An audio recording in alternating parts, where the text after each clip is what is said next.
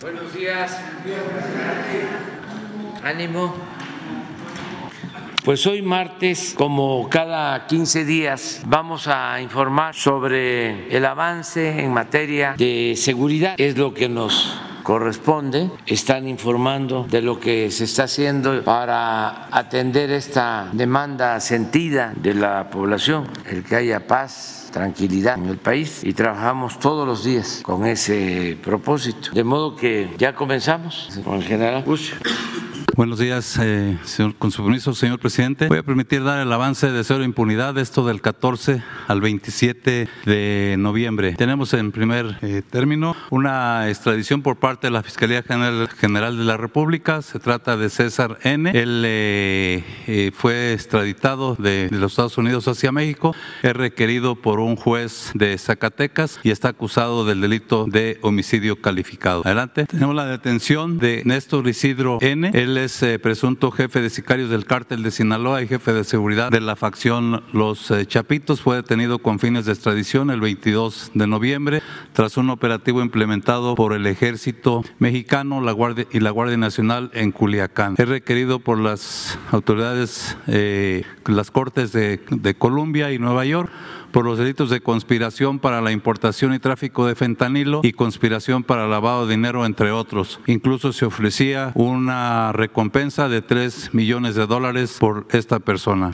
Aquí en México, eh, Néstor Isidro habría sido el responsable de ordenar agresiones en contra de una unidad habitacional en, militar en Culiacán, Sinaloa, y eh, fue el encargado de organizar una serie, o ha sido encargado de organizar una serie de ataques contra personal del ejército mexicano, incluso se le relaciona con una ejecución de ocho personas en Tamazula, Durango, el 28 de octubre pasado. Adelante. Otra detención. Se trata de Juan Carlos N., presunto integrante del cártel Jalisco Nueva Generación, detenido el pasado 25 de, noviembre tras un operativo implementado por elementos del Ejército Mexicano y la Guardia Nacional. Esto en Tapalpa, Jalisco. Eh, es considerado un generador de violencia y presunto jefe de plaza de este cártel en los municipios de Tapalpa, San Gabriel y Zapotitlán. También se le relaciona con la desaparición del coronel Grimaldo Muñoz, esto el 10 de diciembre del año pasado cuando viajaba de Jalisco a Zacatecas. Adelante. Otra detención es eh, Francisco Javier N. Él fue detenido por su presunta participación en un multihomicidio ocurrido en el Mercado Morelos en la ciudad de Puebla el pasado 31 de octubre. De acuerdo con las investigaciones realizadas por la Fiscalía de Puebla, las víctimas se encontraban en las oficinas administrativas al interior de un mercado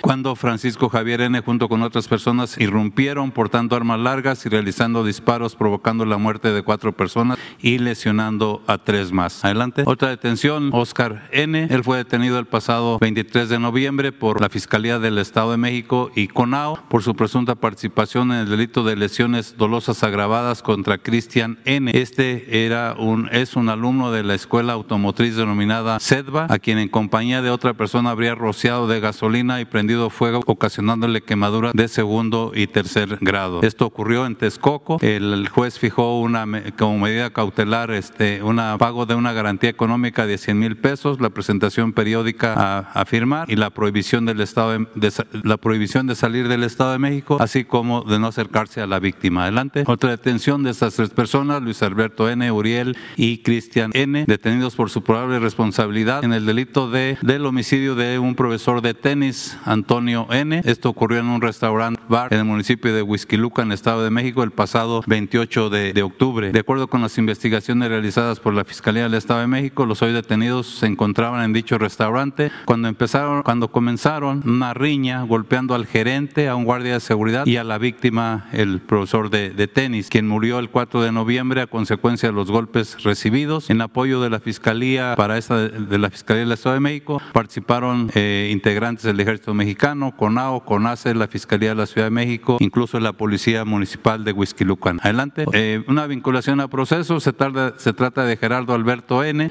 Se le acusa el delito de extorsión agravada en perjuicio del propietario de un establecimiento comercial en Benito Juárez, Quintana Roo, esto en noviembre del 2019. De acuerdo a las investigaciones realizadas por la Fiscalía del Estado, Gerardo Alberto N. junto con otra persona llegaron al local comercial, al local comercial entregando una nota al encargado indicándole que debería marcar a un teléfono donde eh, eh, tendría que, ¿por qué tendría que pagar derecho de piso? el encargado del teléfono del, negocio se comunicó al número indicado, le instruyeron que tenía que pagar 5 mil pesos y de no hacerlo se realizaría una agresión al establecimiento. El encargado no hizo el pago requerido y el 17 de noviembre el local fue objeto de disparos de arma de fuego. Adelante. Eh, sentencia de 280 eh, años, 6 meses de prisión y 279 años, 6 meses de prisión a Cirilo N y Víctor N respectivamente.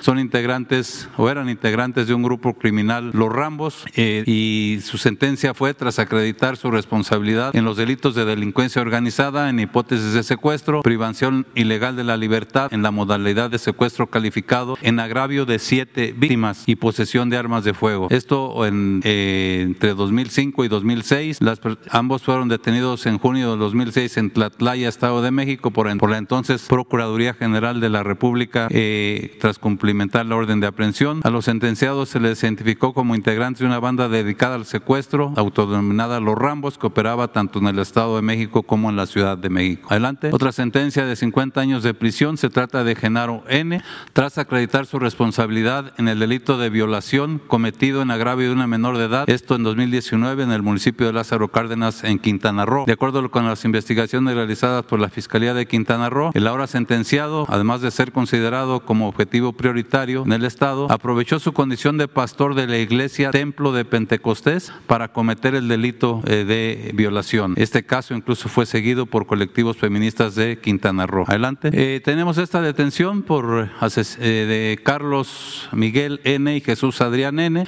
Fueron detenidos por su presunta participación en el asesinato del fotoperiodista Ismael Villagómez Tapia en Ciudad Juárez el pasado 16 de noviembre. De acuerdo con las investigaciones realizadas por la Fiscalía de Chihuahua, Jesús Adrián, en compañía de, Carlos Miguel, eh, haciendo uso de arma de fuego, habrían privado de la vida al periodista cuando ese circulaba en su vehículo en, calles de Ciudad eh, Juárez. Eh, por esos hechos, Carlos Miguel fue detenido en flagrancia, mientras que Jesús Adrián fue detenido días después, cumplimentándole orden de aprehensión por homicidio calificado. Adelante.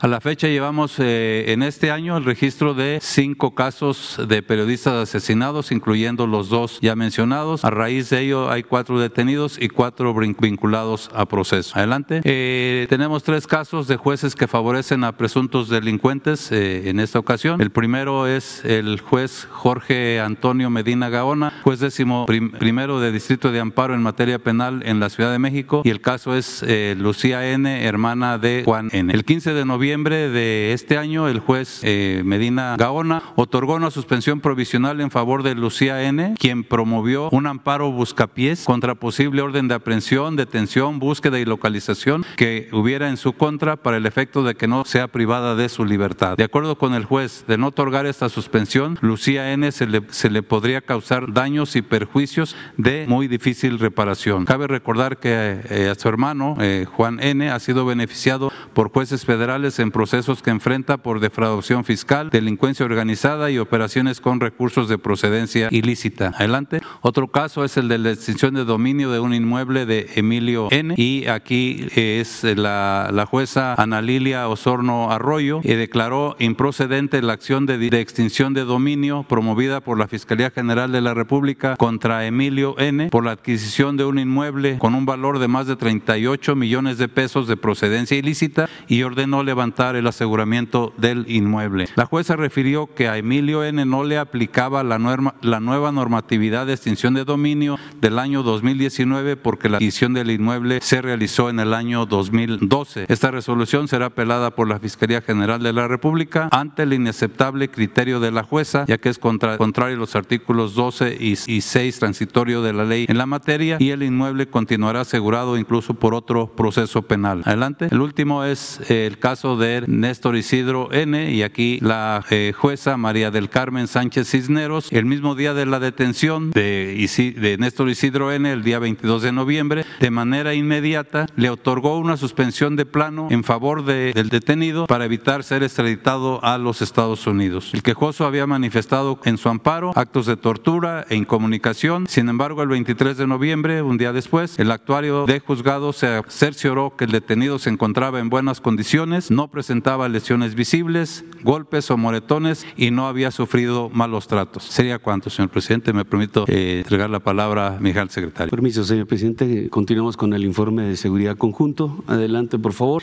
Bien, aquí eh, informar de, en este periodo del 14 al 27 de noviembre eh, se encuentran desplegados 127.483 elementos de la Guardia Nacional, 159.011 de las Fuerzas Armadas, para hacer un total de 286.494 elementos desplegados cumpliendo las eh, misiones que a continuación veremos. Adelante, por favor. Aquí son 12 misiones, 12 misiones en las que están desplegadas la Guardia Nacional, el Ejército, la Fuerza Aérea y la Secretaría de Marina cubriendo eh, el territorio nacional y que van desde la Estrategia Nacional de Seguridad eh, Pública, la Estrategia para el Fortalecimiento de Aduanas y Puertos, la vigilancia del territorio y el espacio aéreo nacional, el plan de migración en la frontera norte-sur, eh, operaciones para el combate al mercado ilícito de combustibles, seguridad, instalaciones estratégicas, la erradicación intensiva de plantíos ilícitos, plan integral de seguridad al tren Maya, plan integral eh, de seguridad al transísmico, atención a desastres, operaciones de búsqueda y rescate y pesca eh, ilícita y redes. Adelante, por favor. La Guardia Nacional en este periodo del 14 al 27 eh, desarrolló el apoyo a búsqueda de personas. fueron siete, siete ocasiones en que se proporcionó el servicio en seis estados con 123 elementos y, siete binomios canófilos. en cuanto al apoyo a la Secretaría de Agricultura y Desarrollo Rural en el traslado de fertilizantes. Eh, fueron trasladados eh, 10.049 toneladas de fertilizantes, 227 viajes empleando 3.178 elementos. En reclusorios también apoyaron el traslado de internos, 22 traslados, 527 internos que fueron eh, este, cambiados de sede, 2.130 efectivos empleados. Adelante. En carreteras, eh, la, operación que tiene la Guardia está centrada en ocho estados con mayor incidencia de robo en carreteras, empleando 2.289 efectivos, 1.566 vehículos que están destinados a esta actividad. En las aduanas fronterizas e interiores, eh, en 21 eh, aduanas fronterizas y 11 interiores, tiene desplegados 7.695 elementos realizando esta, esta, cumpliendo esta misión. En aeropuertos, en 72 aeropuertos y 27 aeródromos tiene 518 elementos que realizan las operaciones de revisión eh, de las aeronaves y de las personas que arriban a ellos adelante. En cuanto a, los aseguramientos del 14 de, al 27 de noviembre sobre armas de fuego, fueron 330 armas de fuego aseguradas, en cargadores 1.468 cargadores asegurados, adelante, en granadas 27 granadas aseguradas, 43.065 cartuchos. Aquí eh, la cantidad que llevamos en la administración son casi 19 millones de cartuchos asegurados a la delincuencia organizada. Adelante. En detenidos, 507 para un total en la administración de 80.577 personas detenidas. En vehículos, 500 vehículos asegurados eh, para un total de 91.708. 91, Adelante, por favor. En fentanilo, 33.7 kilogramos de fentanilo asegurado en este periodo de, de 14 al 27.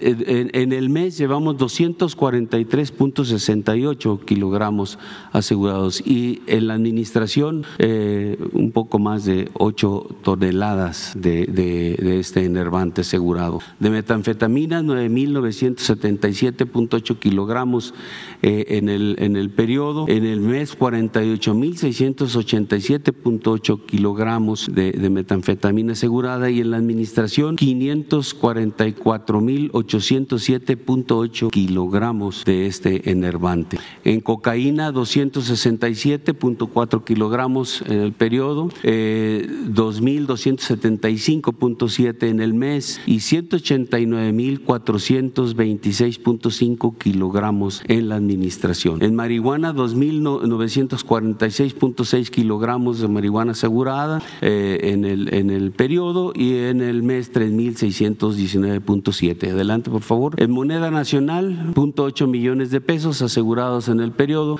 para un total de 633.5 millones de pesos en la administración. Y en dólares americanos, 0.7 millones de dólares asegurados en el periodo para un total de 141.4 millones de dólares. Adelante, por favor. Plantíos, 984 plantíos eh, localizados y destruidos en el periodo que eh, o abarcan 94.8 hectáreas. Adelante con eh, adelante por favor. De, este, de Amapola 4082 plantíos en 494.4 hectáreas. Adelante por favor. En cuanto a laboratorios clandestinos ubicados y destruidos en el periodo del 14 al 27 44 laboratorios y asegurados 1.6 toneladas de metanfetaminas y 61.6 toneladas de sustancias químicas. Esto es lo que se asegura en los laboratorios.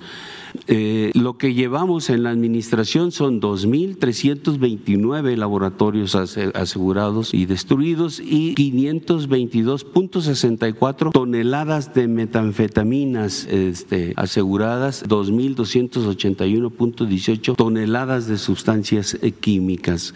Eh, con todo esto que se ha asegurado, se ha evitado un estimado de lo que se ha evitado de que se produzca en este enervante, son 7.797.229 toneladas de este, este enervante. Adelante, por favor. Eh, en cuanto a la estrategia del fortalecimiento de aduanas, las 50 aduanas que corresponden a 21 fronterizas, eh, 13 interiores y 16 marítimas, eh, empleando 7.695 eh, elementos, han obtenido resultados de 25 detenidos, 267 kilogramos de cocaína, 223.499 eh, eh, dólares americanos en documentos por cobrar, 47.300 dólares eh, americanos. también aquí vemos la recaudación. En el periodo fue una recaudación de las aduanas de 17.455 millones de pesos. Adelante, por favor. En cuanto al combate eh, al mercado ilícito de combustibles, en el periodo se eh, recuperaron 933.508 eh, litros de combustible. Llevamos en la administración 59.134.230 litros de combustible recuperado.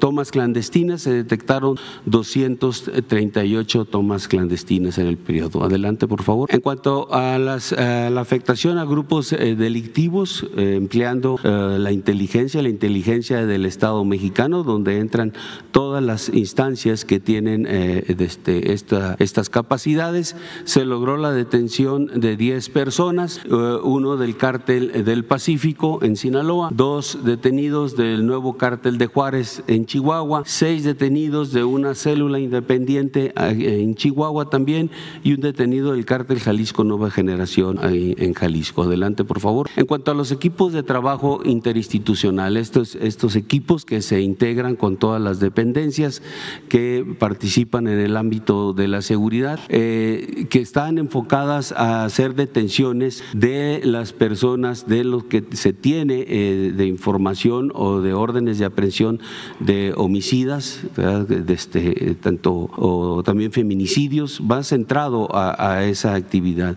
Ellos se encargan de ubicar las órdenes de, aprehensión, de, generarlas, de realizar toda la coordinación con, toda, con todas las instancias para poder llevar esta parte, eh, complementar este circo, círculo, perdón, eh, es la inteligencia, la investigación y judicialización, la parte operativa, la prevención del delito, aquí entra la parte social como bienestar, con la Secretaría del Bienestar y comunicación social.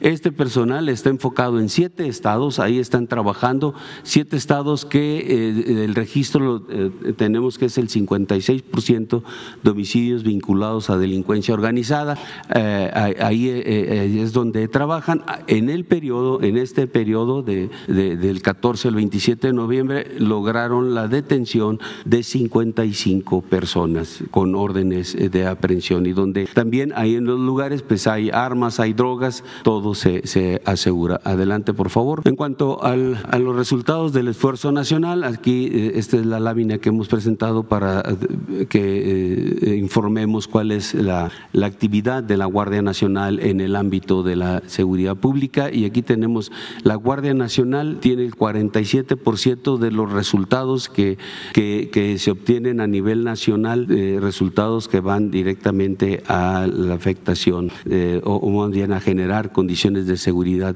pública. El 53% restante lo, lo, logramos con las otras dependencias que participamos también en estas actividades. Adelante, por favor. En cuanto al plan DN3, plan de la Guardia Nacional Asistencia y el plan Marina, se atendieron en el periodo 64 eventos con 39.416 elementos, que fue sismos, lluvias fuertes, explosiones por pirotecnia, eh, nueve incendios urbanos, cinco accidentes y dos derrumbes. Adelante, por favor. Operaciones de búsqueda y rescate, 83 operaciones, 65 rescates diversos, 15 evacuaciones médicas y tres accidentes aéreos. Adelante. Eh, en cuanto a las operaciones de seguridad en el ferrocarril interoceánico en el istmo de Tehuantepec, eh, se emplearon en el periodo 1950 elementos, son 18 destacamentos y tres estaciones navales, haciendo recorridos diarios de 3.200 eh, kilómetros de patrullaje. Todo esto para generar condiciones de seguridad en los polos de desarrollo, en oficinas administrativas, en, eh, la estructura de plataforma logística, en transporte de pasajeros, transporte de carga. Adelante, por favor. Sobre la vigilancia del Alto Golfo de California y el Golfo de México en la, frontera con Estados Unidos sobre pesca ilícita.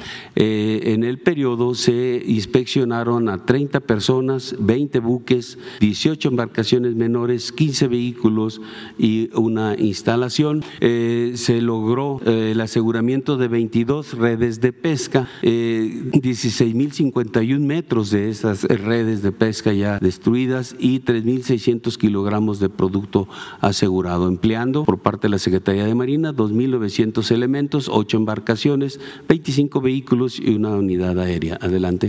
Esto, cedo la palabra a la Secretaria de Seguridad. Con su permiso, señor presidente, buenos días a todas y a todos. El día de hoy vamos a presentar tres temas de carácter eh, preventivo, de prevención del delito y también de justicia. Y son para apoyar a la población que participa en estos programas. Adelante. En el primer caso es eh, el informe sobre el programa de regularización de vehículos de procedencia extranjera que están en 165 módulos instalados en 16 entidades. Este programa empezó el 19 de marzo y al 27 de noviembre se lleva un total de 1.906.800 15 vehículos regularizados em, que tienen ya sus documentos y que pueden tener con ellos certeza jurídica y también ayudan para que haya un control en materia de seguridad sobre este tipo de vehículos. Adelante.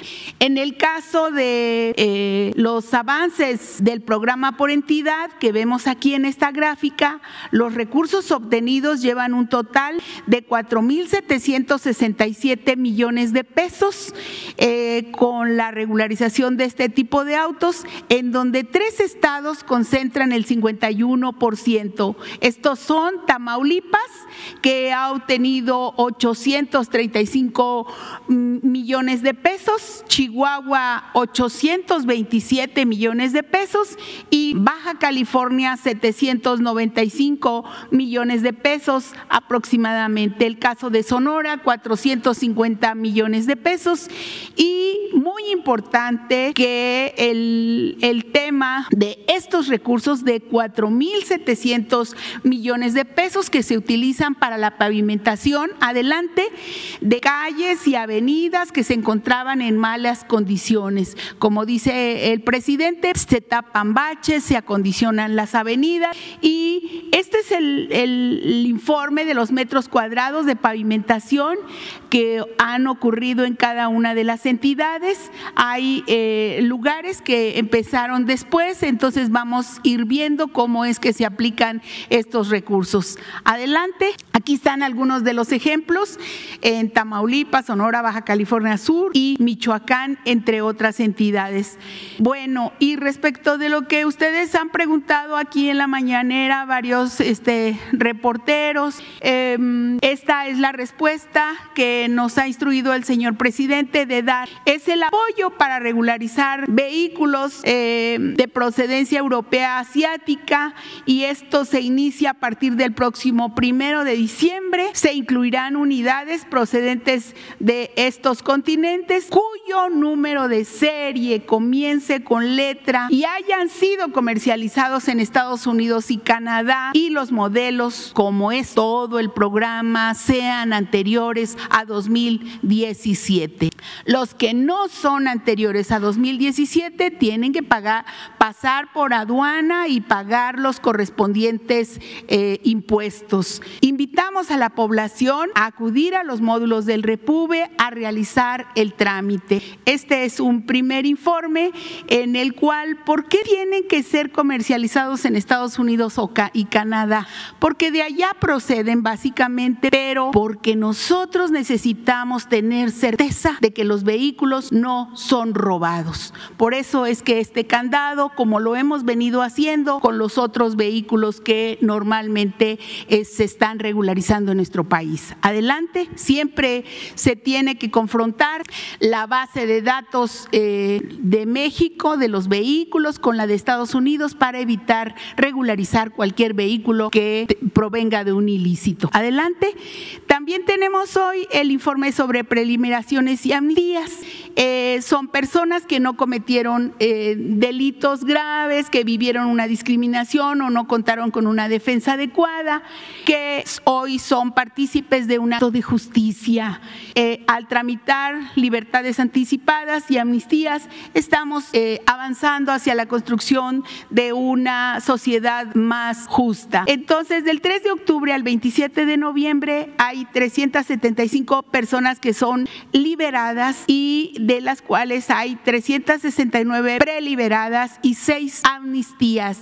Muy importante, tres hombres y tres mujeres que en una situación de discapacidad y de pobreza extrema han accedido a este beneficio que tiene el gobierno. Este programa se trabaja siempre en conjunto con la Secretaría de Gobernación y la Secretaría de Seguridad. Adelante. El total de amnistías a la fecha desde que iniciamos con el programa son 7.732 personas que permanecían en centros penitenciarios. Este programa se trabaja efectivamente con una comisión, pero también con los ministerios públicos, con los jueces que quieren buscar justicia para mexicanos y mexicanas. Adelante. Eh, finalmente, Tianguis del Bienestar, solamente adelante.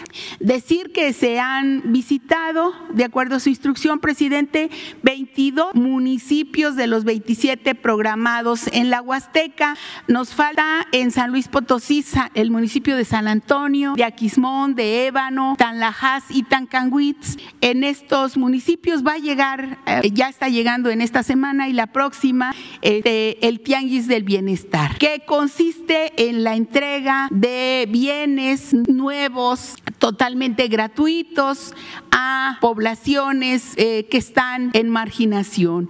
Y a partir de hoy, este, el Tianguis de Bienestar llega a Acapulco y después eh, iremos también a Coyuca de Benítez. Adelante. A la fecha se han visitado 222 municipios en el país y eh, se han beneficiado a 450 mil familias de municipios vulnerables. Estos productos han sido decomisados y confiscados a la delincuencia y lo que estamos haciendo es devolver al pueblo lo que por derecho le corresponde. Si nos permite un video muy breve, presidente, adelante. El Tianguis del Bienestar continúa su operación en la zona de la Huasteca Potosina, donde al día de hoy ha atendido ocho municipios prioritarios en 466 comunidades alejadas de San Luis Potosí, ha entregado 509.116 bienes nuevos de primera necesidad a 41.467 familias. En total, ha visitado 22 municipios de la región huasteca de cuatro entidades con la entrega gratuita de artículos que fueron decomisados en las aduanas y que antes se destruían o almacenaban. Ahora se distribuyen de forma gratuita y de mano a las familias para una mejor utilidad. Desde que inició el Tianguis del Bienestar en agosto de 2021 y hasta la fecha, se han distribuido 10.457.613 bienes a 450.526 familias de Oaxaca, Chiapas, Guerrero, Hidalgo, Veracruz, Puebla y ahora San Luis Potosí. Y a partir de este martes, Tianguis del Bienestar se sumó a los esfuerzos de ayuda para las familias afectadas por el huracán Otis en Acapulco y Coyuca de Benítez, Guerrero. En este esfuerzo de los tres niveles de gobierno participan de manera comprometida la Secretaría de Hacienda y Crédito Público a través del Instituto para Devolver al Pueblo lo Robado, el Servicio de Administración Tributaria y la Agencia Nacional de Aduanas de México, así como la Secretaría de la Defensa Nacional, la Guardia Nacional y la Secretaría de la Función Pública. Son coordinadas por la Secretaría de Seguridad y Protección Ciudadana y también trabajan con los gobiernos estatales y municipales para devolver al pueblo lo que por derecho le corresponde. Porque por el bien de todos, primero los pobres. Pues vamos. Acuérdense de que si ya preguntaron muy cercano, ya no les corresponde. Adelante. ¿Qué tal, presidente? Buen día. Carlos Guzmán de Cuatro Media Telecomunicaciones, eh, Veracruz. Pues de inicio, eh, ayer se le tocó el tema de la Suprema Corte, pero yo sí quisiera hacer énfasis nuevamente en el tema, ya que el día de antier, en esta eh, Feria del Libro de Guadalajara, pues también se hablaba del tema que se tocó ayer de la de, de, inicio, el tema de la destitución de senadores. Por ahí un ministro hablaba de que se podría destituir a senadores, sin embargo, eh, Santiago Krill, curiosamente, pues le corrige la plana eh, diciéndole que este tema no puede ser tocado derivado de que los cargos de senadores y de, diputados pues son de elección popular, por principio de cuenta, no son designaciones como las que usted hace. Eh, y dos, porque es facultad exclusiva de la Cámara de Diputados formular juicios políticos. Es consultar de inicio su opinión respecto a ese tema, presidente. Pues es eso, este, son poderes independientes, autónomos, no puede un poder situarse encima de los demás. No puede haber un supremo poder conservador como quisieran algunos. Sería como el regreso del el predominio del poder ejecutivo. Así era el régimen porfirista y también revolucionario, que no cambió. Se hablaba en la constitución de tres poderes pero en la práctica el poder de los poderes era el ejecutivo, el poder judicial y el poder legislativo eran apéndices, estaban subordinados al ejecutivo, los ministros eran este, pues eh, subordinados al presidente, los legisladores. Todo esto se creó en el porfiriato. Porfirio Díaz ponía a los gobernadores que por lo general, en su mayoría, eran hombres de su confianza, hombres fuertes, la mayoría militares, que tardaban gobernando un estado 15, 20 años. En la mayoría de los estados gobernaron dos en 34 años, dos, hasta que morían, los quitaban. Un poco lo que él significó a nivel nacional. Y lo mismo los diputados y los senadores. Él los nombraba. Se sabía de antemano quién iba a ser diputado, quién iba a ser senador. Llegó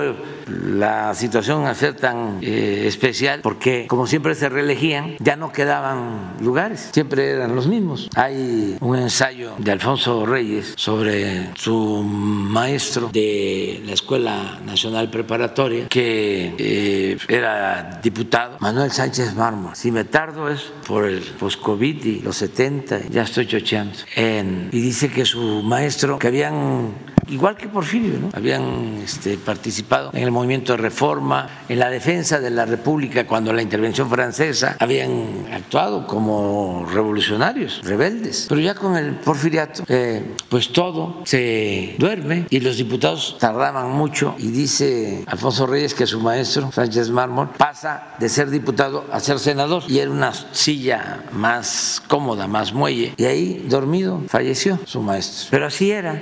Entonces, también esa es una diferencia con relación a Madero, de Porfirio Díaz a Madero. Porfirio Díaz sabía de antemano quién iba a ser diputado, senador. Es más, se pasaba el tiempo de la elección y Chavero, por ejemplo, recuerdo, entró de diputado, ya después de que había pasado la elección. Se respetaba la constitución en la forma, pero se violaba en el fondo. Entonces, todo eso se trasladó, porque más 36 años, se traslada después de la revolución. Ni la revolución pudo con eso, cambiar eso.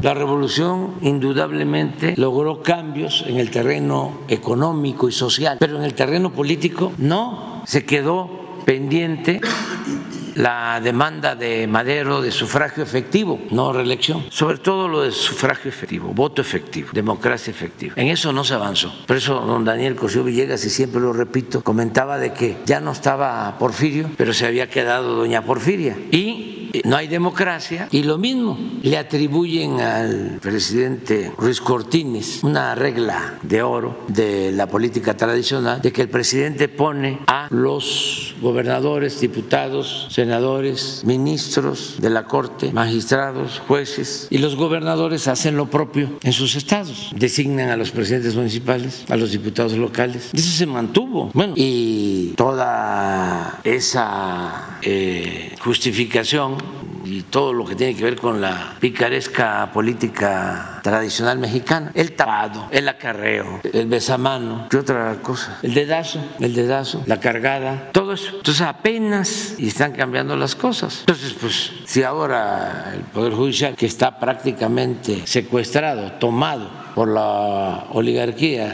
de México se quiere convertir en el poder de los poderes, pues está un poco exagerado, ¿no?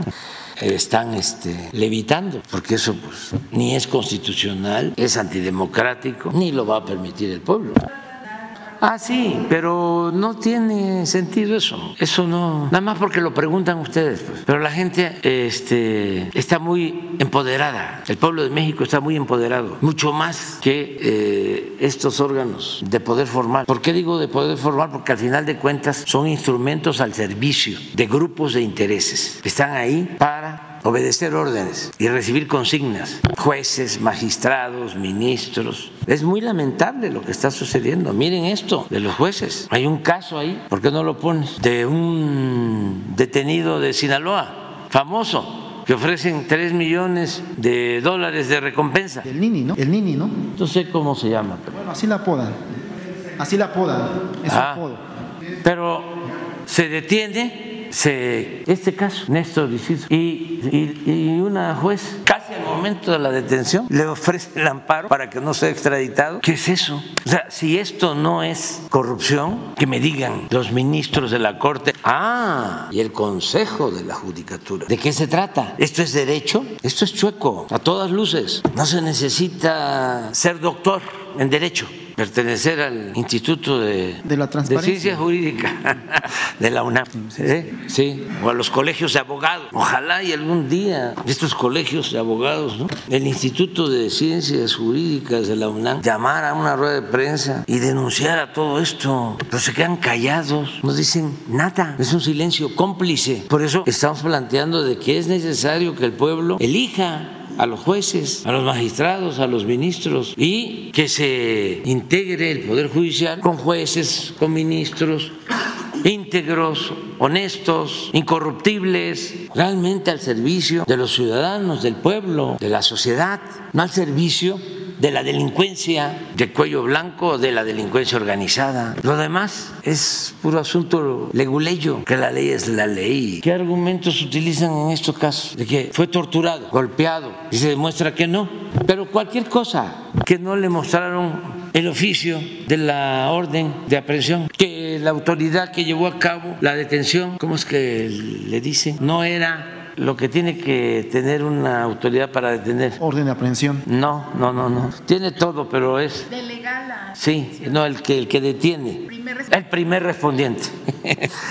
No es el primer respondiente. Y le buscan y no fue a las 5.35 de la mañana, sino a las 6.40. Cualquier cosa. Entonces sí hace falta limpiar el Poder Judicial. ¿Y cómo se hace? A ver, se los dejo de tarea. ¿Cómo hacerle? Pues solo con el método democrático, que sea el pueblo el que elija, que se fijen con claridad los requisitos, qué se necesita para ser un juez, aparte de ser abogado, cuánto tiempo de experiencia, el que hayan actuado con integridad, desde luego que no tengan antecedentes penales y eh, que se hagan listados, que proponga el que proponga el ejecutivo, que proponga el poder judicial, que propongan los colegios de abogados, que propongan las facultades de derecho y que eh, la gente vaya viendo quiénes son, de dónde son, que se dé tiempo para que expongan, que la gente los conozca. Eso es campaña, que no en el caso de un candidato se lleva tres meses, pues es lo mismo, se lleva todo un tiempo y luego viene una elección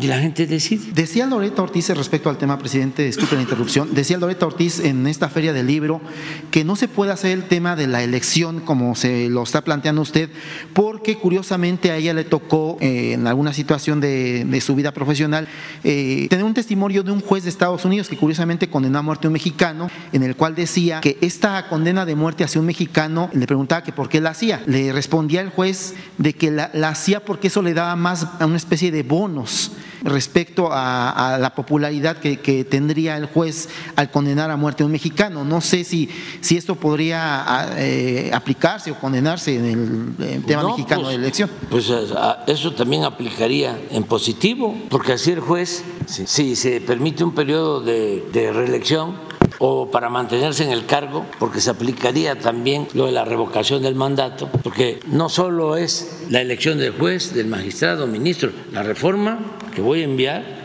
va a incluir también que exista un tribunal al interior del Poder eh, Judicial para que esté pendiente del funcionamiento. Pero eso ya, eso ya lo, haría la Judicatura, ¿no? Es su atribución a la Judicatura, pero no la Judicatura actual que está, con todo respeto, pasmada, congelada. ¿Conocen ustedes, por ejemplo, esto que estamos planteando? ¿Qué no le corresponde a la judicatura revisarlo? ¿Conocen ustedes de algún juez que esté siendo procesado o que esté en la cárcel? Entonces, son, eh, no, eh, finísimas personas todos. Es el castillo de la pureza, el Poder Judicial. Entonces, eh, si se pone ese ejemplo, pues la gente va a estar pendiente y va a decir, no, este sí actúa con apego a la legalidad, este no. La gente va a estar más, más pendiente. Ah, y quiere reelegirse o ascender de juez a ministro. No, primo hermano, por ti no voto. Hacer la vida pública cada vez más pública. Transparencia. Antes ni se conocían los jueces. Era una sociedad anónima. Actuaban en la clandestinidad. Ni jueces, ni magistrados, ni ministros. Ahora es distinto. Claro, estamos empezando. Por eso es muy bueno este ejercicio. Pero hace falta eh, seguir eh, empujando la reforma. Este, este caso de elección de jueces podría ser algo similar bueno, obviamente se ha politizado mucho el tema de lo que está pasando con Ernestina Godoy, que está a semanas o a días después de ser ratificada como fiscal de la Ciudad de México. Incluso hoy hay protesta de un grupo que se dice afectado por las decisiones de Ernestina Godoy. ¿Pudiese ser algo de lo que pudiese pasar si es que se busca elegir jueces, o en este caso como fiscales, como la Ciudad de México? Sí, se evita eso. Lo que está pasando en el Poder Judicial, en la Suprema Corte, eh, se reforma una ley y de inmediato acuden los grupos de intereses creados y se oponen y los ministros votan en contra del interés público. No hay en el periodo neoliberal ni en los últimos tiempos nada, nada que hayan resuelto en la Suprema Corte a favor del pueblo. ¿Qué más pruebas queremos de que están al servicio de la oligarquía, del influyentismo, de quienes tienen para comprar su inocencia? Y sí hay algunos casos, pero no es la regla, es la excepción. Entonces, sí se necesita la reforma, sin enojarse, sin este este, insultos, sin nada. No, no, no, no. Ellos mismos deberían de, atender esto, que era mi propósito. Nada más que no pude. Dos temas finales, presidente. Y este,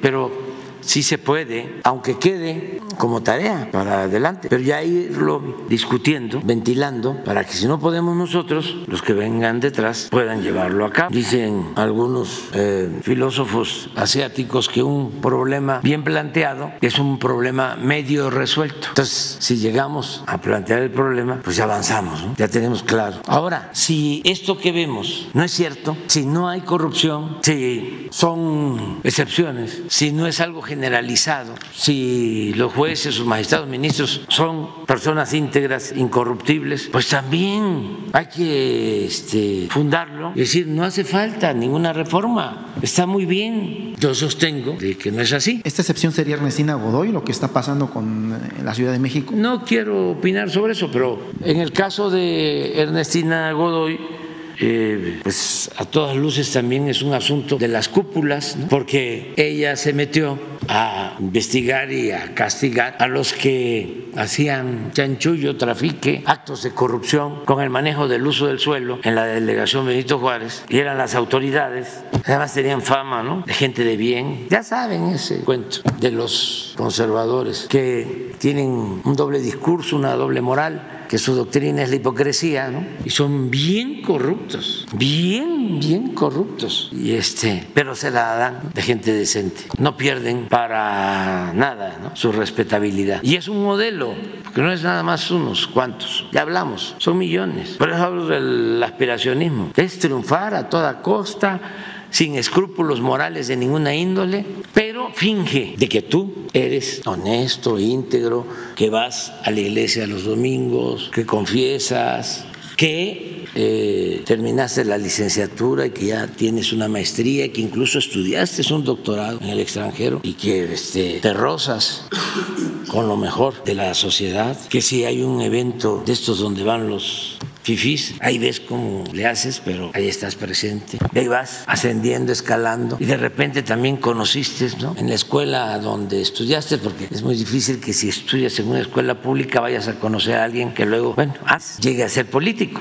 Pero si estudias en una escuela privada, que no quiero mencionar, que no debo mencionar, famosa, pues ahí puede ser que conozcas al que podía ser secretario de Hacienda y ya la hiciste, porque te van a llamar ¿no? y vas a ser el encargado de entregar las participaciones federales a los estados. Y a cambio de eso te van a dar tu recompensa. O coloquialmente hablando tu moche. Y entonces empiezas ya a tener dinero y a comprar tus departamentos en el extranjero y ya no vas a vivir en la Narvarte, ya es Santa Fe, o Las Lomas, Polanco, y ya, ¿por qué no un Ferrari? O como dice uno de los cantantes de estos corridos tumbados, traigo mi camioneta Mercedes, y ahí se van, es un estilo.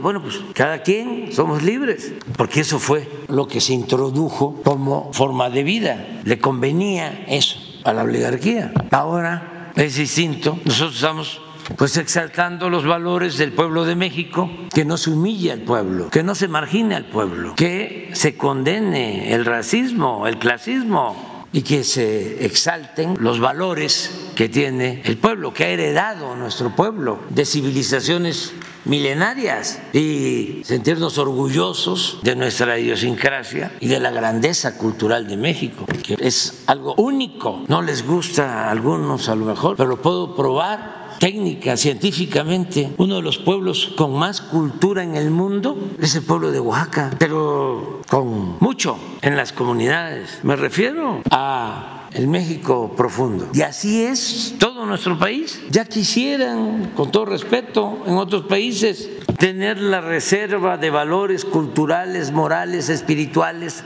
que se tiene en México. Me preguntaban antier un periodista, de esos muy buenos periodistas de la cuenca del Papaloapa, me decía, vamos a ser una potencia económica en cuánto tiempo? O me decía, México va a ser una potencia económica, va a ser una potencia en cuánto tiempo? Digo, ya somos, somos una potencia en lo cultural, en lo social. Nomás les voy a dar un ejemplo.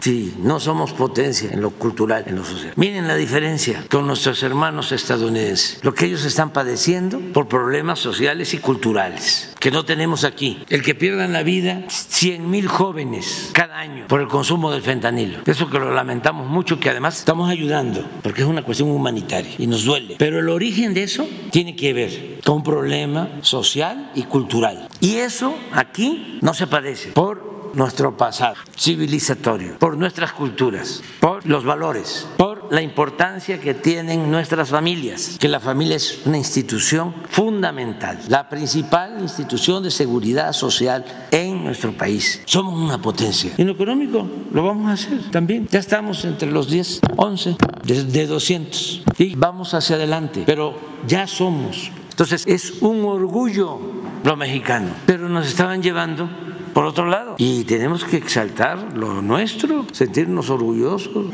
Ya muy, muy rápido, dos temas rápidamente, presidente, que tienen que ver con veracruzanos o Veracruz. Uno, que nos comente, después de que le comentó una compañera, creo que es la imagen del Golfo, la compañera, perdón por si me equivoco, eh, sobre el tiradero de las matas, eh, sobre el relleno sanitario que se va a hacer allá en Coatzacoalcos. Estuvo la secretaria al siguiente día de que se lo volvimos a comentar, que nos comente eso. Y dos, eh, ¿qué va a pasar con los rehenes? Hay dos veracruzanos, uno por de nacimiento y otro por adopción, en el tema del secuestro de un buque en el Mar Rojo y también que nos comente si hay posibilidad de que algunos mexicanos puedan ser liberados el día de hoy, ya que se extendió la, eh, la tregua en el caso del conflicto Israel-Gaza eh, si pueden ser liberados.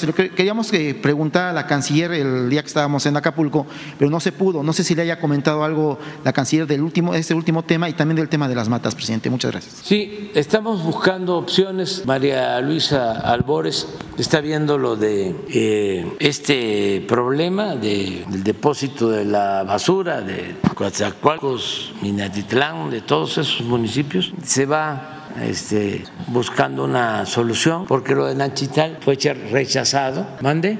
Sí, porque no queremos nosotros este, imponer nada. Hay que persuadir, convencer, no imponer nada por la fuerza, todo por la razón y el derecho. Y además eh, hay que tener paciencia, porque en esta temporada de elecciones eh, hay siempre quienes quieren sacar raja, sacar provecho. Y en general nuestros adversarios pues quisieran que nos fuera mal. Siempre han apostado a eso, a que fracasemos pero ahora están más nerviosos. Pero no solo es ahora, siempre, históricamente, en el periodo de sucesión presidencial hay muchas tensiones. Es un momento difícil y hay que entenderlo bien. Entonces hay que evitar provocaciones, hay que estar tranquilos, serenos, no hacerle mucho caso a quienes este, provocan en las redes sociales, ya ven cuántos pleitos hay, ¿no? Este, dime y diretes, no meterse en eso, es no hacerle mucho caso y entender de que es por lo mismo, se encienden las pasiones en estos tiempos y brota, ¿no?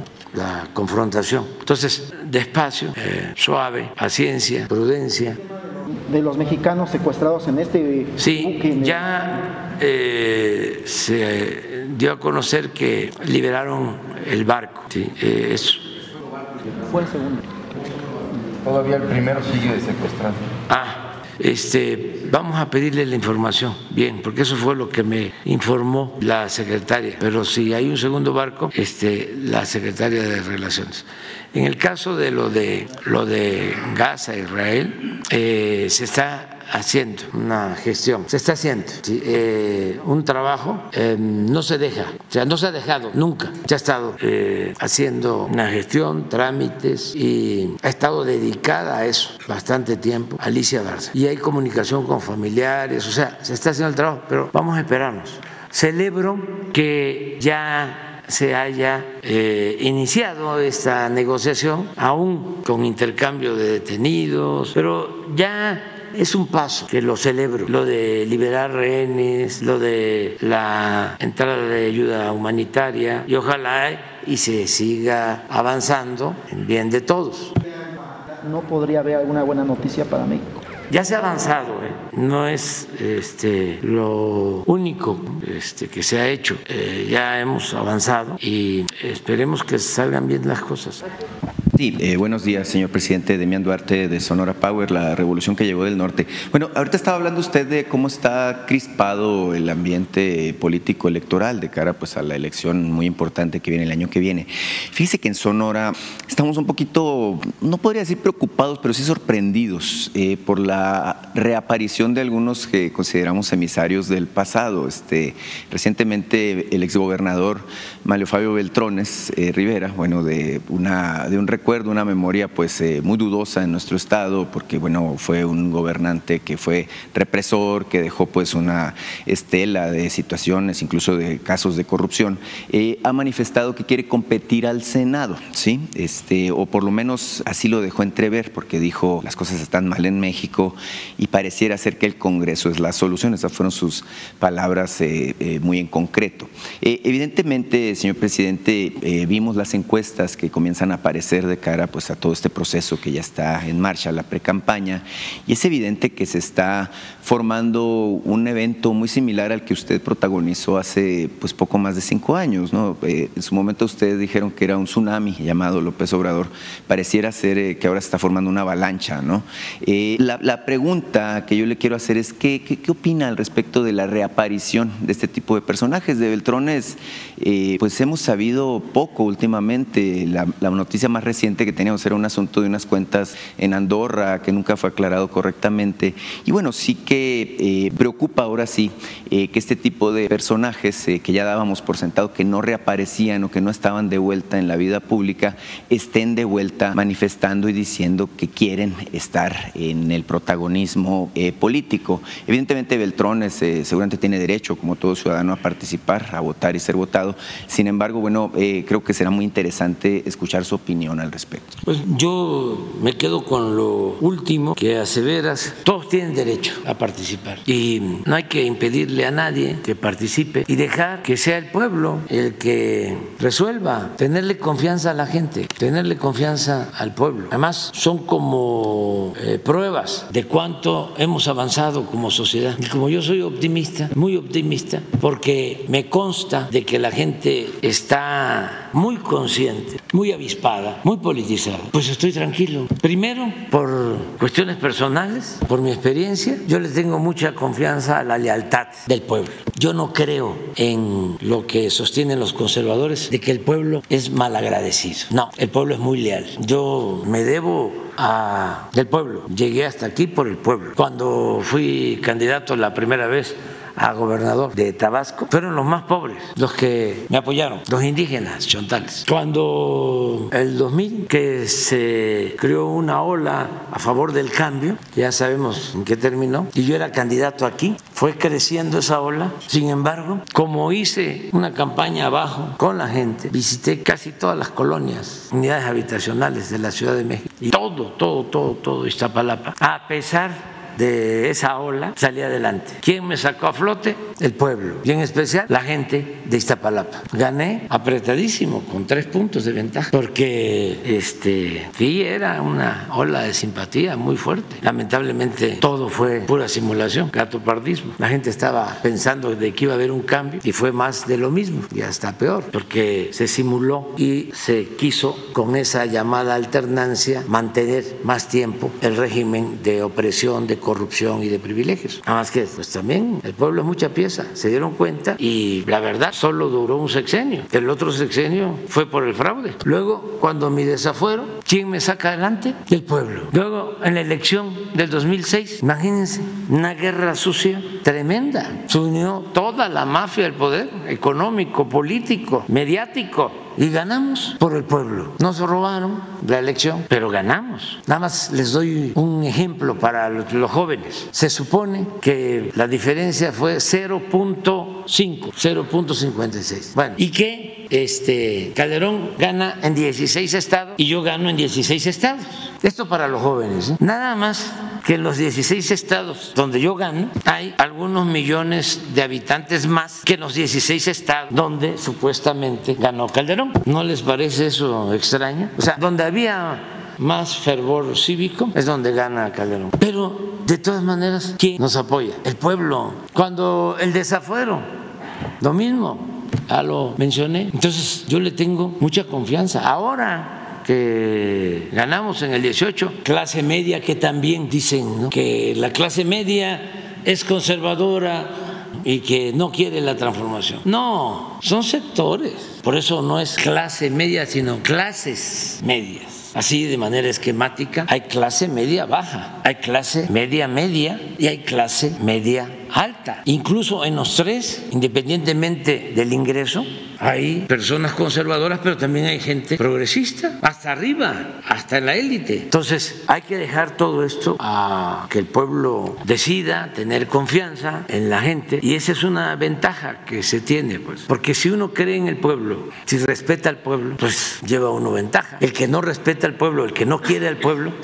no tiene posibilidades, solo engañando y ya es muy difícil engañar al pueblo. Decía Lincoln, al pueblo se le engaña una vez, dos veces, pero no se le puede engañar toda la vida y eso lo decía a mediados del siglo XIX. Imaginan ahora, por eso pues todos, ¿no? Que participen, nada más cuidar que la elección sea limpia, sea libre, que eso también es una ventaja, porque antes México era un país de fraudes electorales, tenía esa muy mala fama, porque falsificaban actas, rellenaban urnas, aplicaban la compra del voto, traficaban con la pobreza de la gente, tenían todavía, ¿no? Pero ya es más difícil, a las autoridades a su favor, desde Porfirio Díaz, se aplicó hasta hace poco la máxima de que el que cuenta los votos gana la elección. El detalle con Beltrones, eh, perdón por la insistencia con el personaje, es que él formó parte de esa mafia del poder que usted ha señalado reiteradamente, él estaba justamente en esa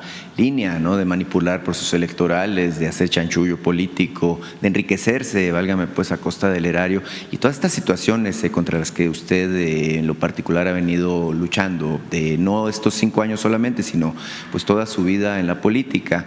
Eh, bueno, Beltrones, como usted recordará, fue gobernador de mi estado de 1991 a 1997. nosotros tenemos recuerdos no muy gratos de él, insisto, porque fue un gobernador represor, porque fue un gobernador que hacía negocios al amparo del poder y una serie de situaciones que, bueno, son lamentables, que forman parte de nuestra historia, de nuestra memoria, pero que evidentemente nos preocupa eh, la posibilidad de que el personaje reviva, ¿no? Este, usted sabe, la contienda al Senado eh, da tres posiciones, ¿no? Eh, da dos para el ganador y una para el segundo lugar, ¿no? Entonces creo que la apuesta de ellos es quedar en segundo lugar. Vaya, pues es como para la anécdota política, ¿no? Sí, ya está, hasta ahí. Pero sí tienen derecho todos y dejar que el pueblo decida libremente. Sí, bueno, eh, le quiero plantear otro tema. Usted dijo ahorita que plantear el problema es un avance ¿no? al respecto de poner soluciones. Bueno, hay un asunto importante eh, que ya hemos tratado aquí, que es el asunto de la vivienda popular de los trabajadores. Mire,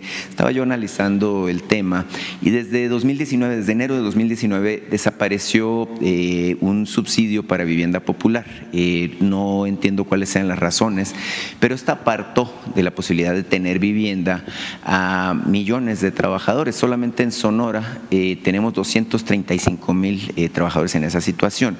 No deja de ser paradójico porque hoy en día eh, estos trabajadores a los que me refiero tienen la posibilidad de comprar vivienda hasta por un valor de 400 mil pesos. lamentablemente las viviendas más baratas cuestan 650 mil.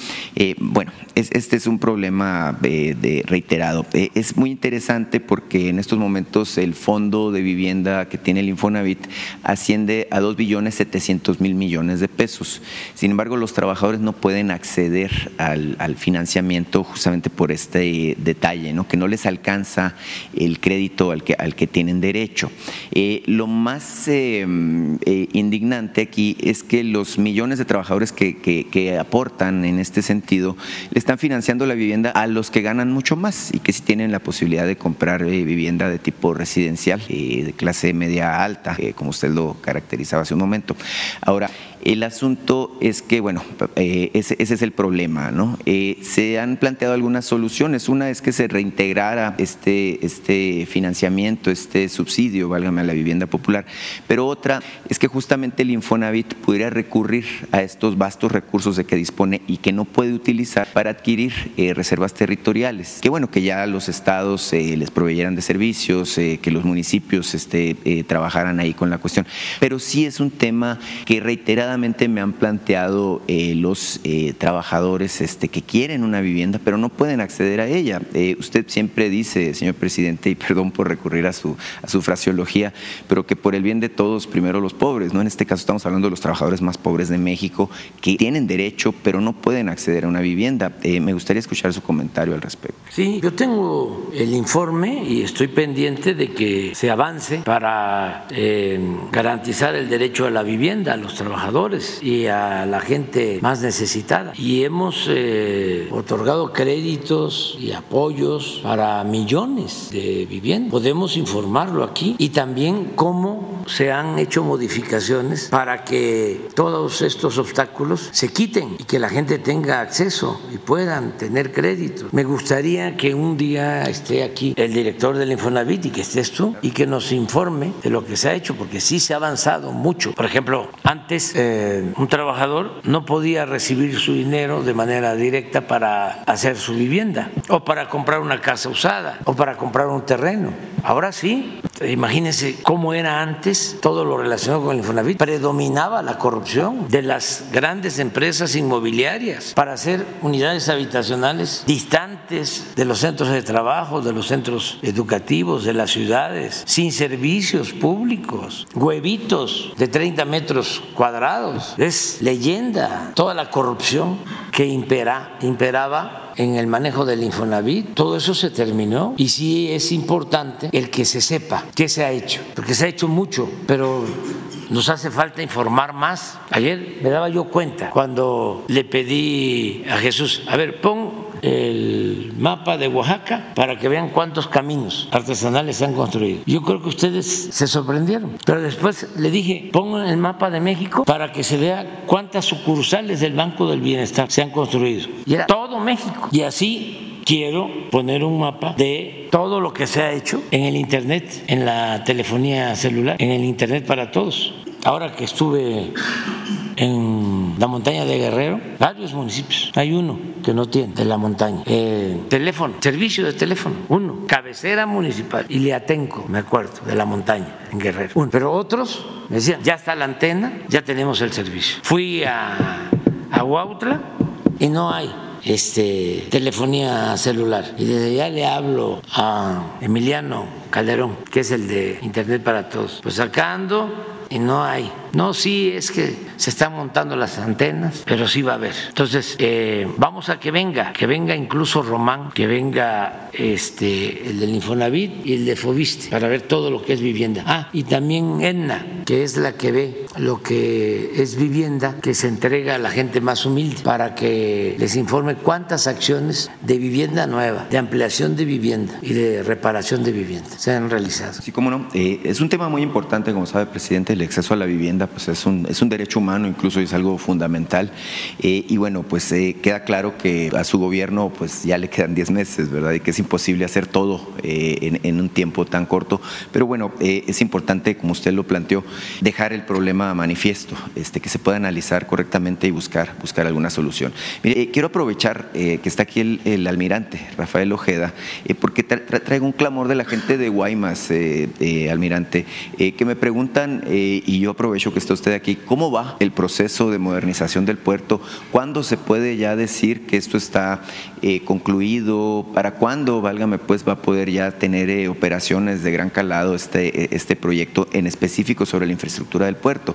Se sabe que en Sonora se está avanzando en varios frentes, está el tema de la carretera que nos va a unir con Chihuahua, está el tema incluso del ferrocarril que últimamente ha generado algo de polémica porque dicen que es un ferrocarril fantasma por ahí algunos que se está haciendo en secreto cuando bueno, hasta creo que el gobernador hizo campaña eh, hablando del tema de la reubicación de los eh, rieles del ferrocarril en, el área de Nogales y Muris.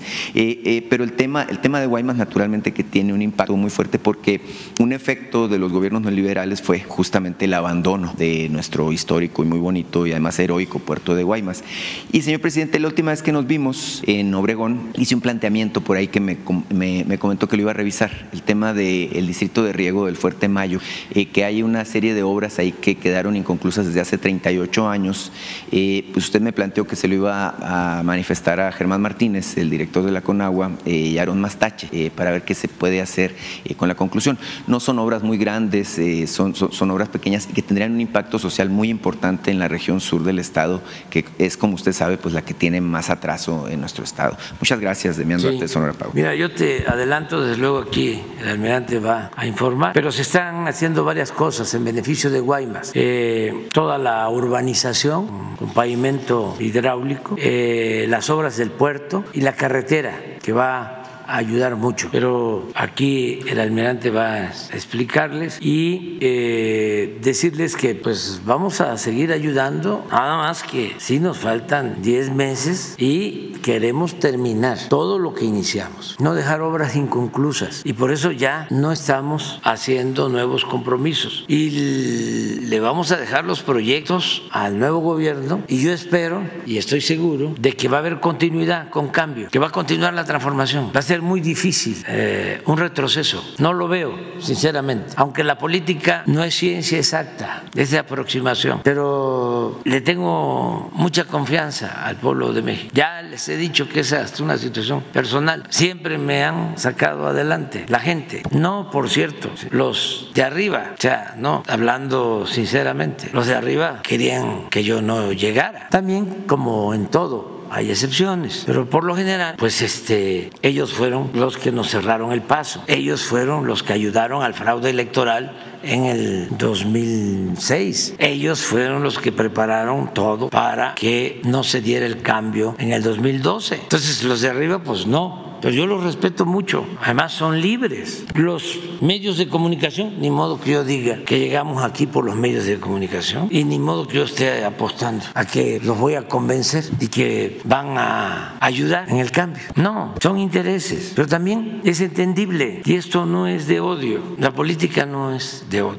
son circunstancias especiales. Ahora, a quien le debo todo y le agradezco siempre es al pueblo, siempre es eh, quien nos ha sacado eh, adelante. Entonces, eh, vamos a, seguir eh, trabajando y sí espero que se avance. Hay una frase de Juárez que la leí la vasta documentación que hay impresa sobre el presidente, están todas sus cartas, discursos, documentos, bueno, son tomos y tomos y pues he visto casi todo. Y en algún lugar me encontré una frase, tiene muchas, ¿no? Muchas. A los jóvenes les recomiendo así de frases que ayudan a entender mucho, que son como tratados, una frase. Hay una selección que hizo Andrés Enestrosa, un librito que se llama Flor y Látigo sobre Juárez. Pero ahí no está esta frase que este, hago referencia y que no la he encontrado. La vi y no la he encontrado. Ahorita les voy a platicar de otra frase también. Este, esa frase de Juárez, palabras más, palabras menos, dice, avancemos,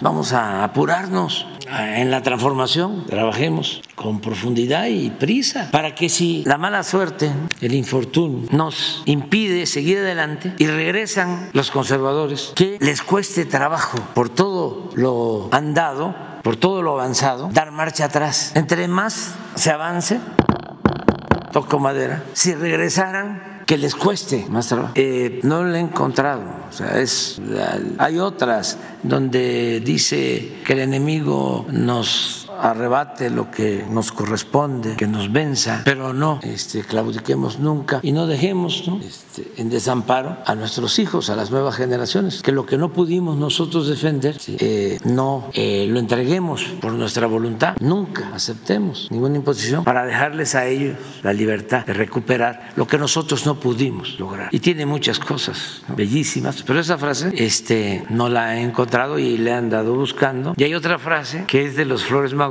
que es buenísima, de Ricardo Flores Magón, que precisamente hace 15, 20 años, en una gira allá por la Sierra Mazateca, muy cerca de donde nació, me la leyó en un escrito un dirigente de allá, Mazateco. Solo el pueblo puede salvar al pueblo. Como decía Ricardo Flores Magón, solo el pueblo puede salvar al pueblo. Bueno, me he metido a buscarla en toda la colección de los periódicos de regeneración, en todos los textos, no la he encontrado. Pero tiene que ver con la Mazateca, de donde son los Flores Magón. Entonces, por esto de las, de las este, frases y de la eh, continuidad que yo espero que se dé, porque era mucho el atraso, el rezago, y eh, se sentaron las bases y ya es una realidad que funciona el humanismo mexicano, que es un modelo nuevo en el mundo. Ahora que estoy escribiendo mi último libro, estoy explicando qué consiste el humanismo mexicano para dejarlo a los jóvenes, de cómo sí hay de otra, que no nos manipulen haciéndonos creer de que no hay más que el modelo neoporfirista, neoliberal o lo que ahora ya están queriendo eh, volver a imponer, que no intervenga el Estado, que se privatice todo, que no hay inversión pública, que si quieres estudiar tienes que pagar, que si quieres curarte tienes que pagar. Ay, que si te manifiestas defendiendo los derechos sociales, la mano dura, la represión. No, eso no funciona. Eso fue lo que se aplicó en el porfiriato. Y si hubiese sido un buen gobierno el de Porfirio Díaz, no hubiese habido una revolución. Estos modelos que están diseñados para favorecer a una minoría a costa del sufrimiento del pueblo no tienen futuro. No pueden mantenerse transitoriamente, pero eso no lleva a la paz, a la tranquilidad, a la gobernabilidad y mucho menos a la felicidad del pueblo. Por eso eh, todo esto de las privatizaciones y el atender a las minorías y el que hagan negocios unos cuantos y que eh, haya influyentismo para que se enriquezcan en un país con tanta pobreza, nada más los allegados al poder, eso ya no, ya no funciona. Ya nos vamos, ¿eh? Los dos mañana, los dos, sí. Y no me importa, no me importa si los dos mañana Sí, no me importa que haya este, motines emocionales, no me interesa. Este, este, los dos tienen razón, tienen razón. Vámonos.